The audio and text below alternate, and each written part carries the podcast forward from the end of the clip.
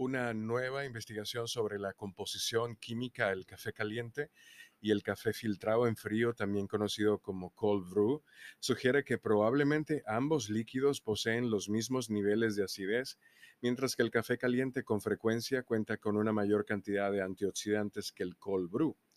Dirigido por investigadores de la Universidad Thomas Jefferson en Filadelfia, el estudio se basa en investigaciones previas llevadas a cabo en el mismo instituto que también contradicen las afirmaciones mercadológicas presentadas regularmente por los fabricantes de bebidas cold brew y equipo para este tipo de preparación de café.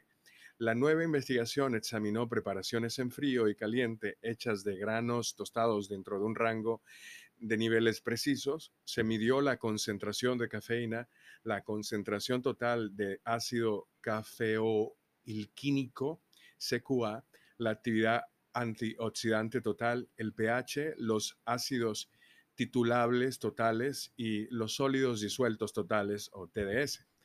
Los resultados más destacables están relacionados con que la acidez y antioxidantes eh, son la concepción principal del estudio en los cafés de tostado ligero, por ejemplo, los investigadores descubrieron que el contenido de antioxidantes en las preparaciones frías y calientes era el mismo, mientras que en los tostados oscuros, el café caliente tenía más antioxidantes que el cold brew.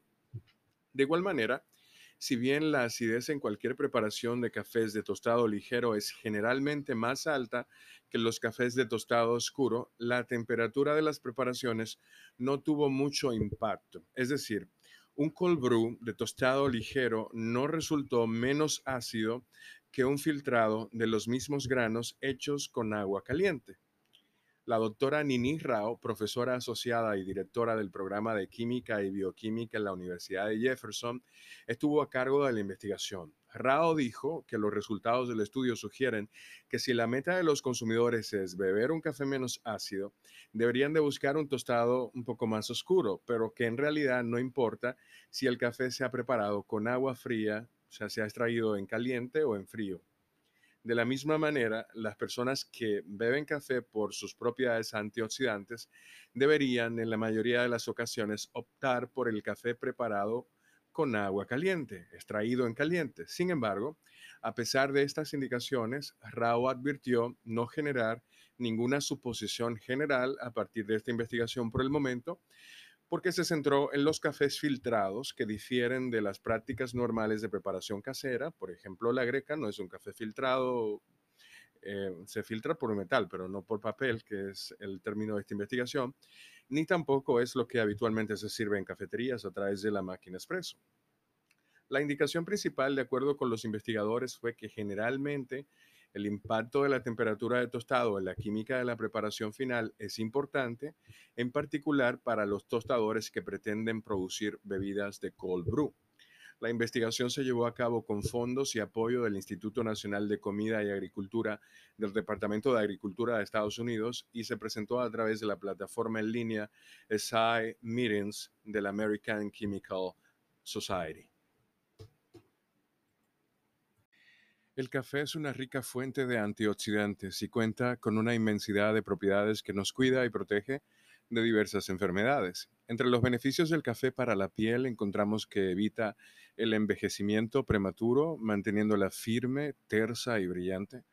Todas esas ventajas le han servido al café para hacerse un hueco en la industria cosmética, quienes comúnmente lo añaden a sus tratamientos y cremas. El secreto está en sus componentes, los antioxidantes. Estos protegen la piel de las partículas contaminantes que se encuentran en el ambiente, mejor conocidas como radicales libres. Y con tan solo tomar café ya estás creando un escudo protector. Pero esta protección llega más allá, porque el café evita el daño causado por los rayos ultravioleta por su alto contenido de polifenoles y antioxidantes, lo que ayuda a mantener los tejidos de las dermis.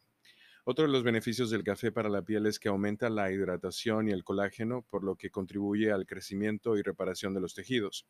El café favorece la circulación de la sangre, es diurético, vasodilatador, desintoxicante y antiinflamatorio. Estos efectos le permiten a la piel que respire y la mantiene en equilibrio. Las propiedades del café se traducen en beneficios para la piel a largo plazo y no se trata solo de uno Entre sus principales ventajas están el que previene el cáncer de piel. Los antioxidantes que contiene el café no permiten que las células malignas que causan este tipo de cáncer sean tan efectivas.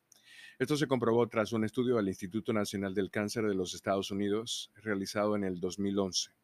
Recientemente la Universidad de Rogers planteó una teoría que dice que la cafeína inhibe la enzima que consumida en exceso puede generar cáncer. También mejora el aspecto de la cara. Gracias a su efecto antiinflamatorio, el café es capaz de reducir el acné y hasta hacer desaparecer el enrojecimiento causado por este.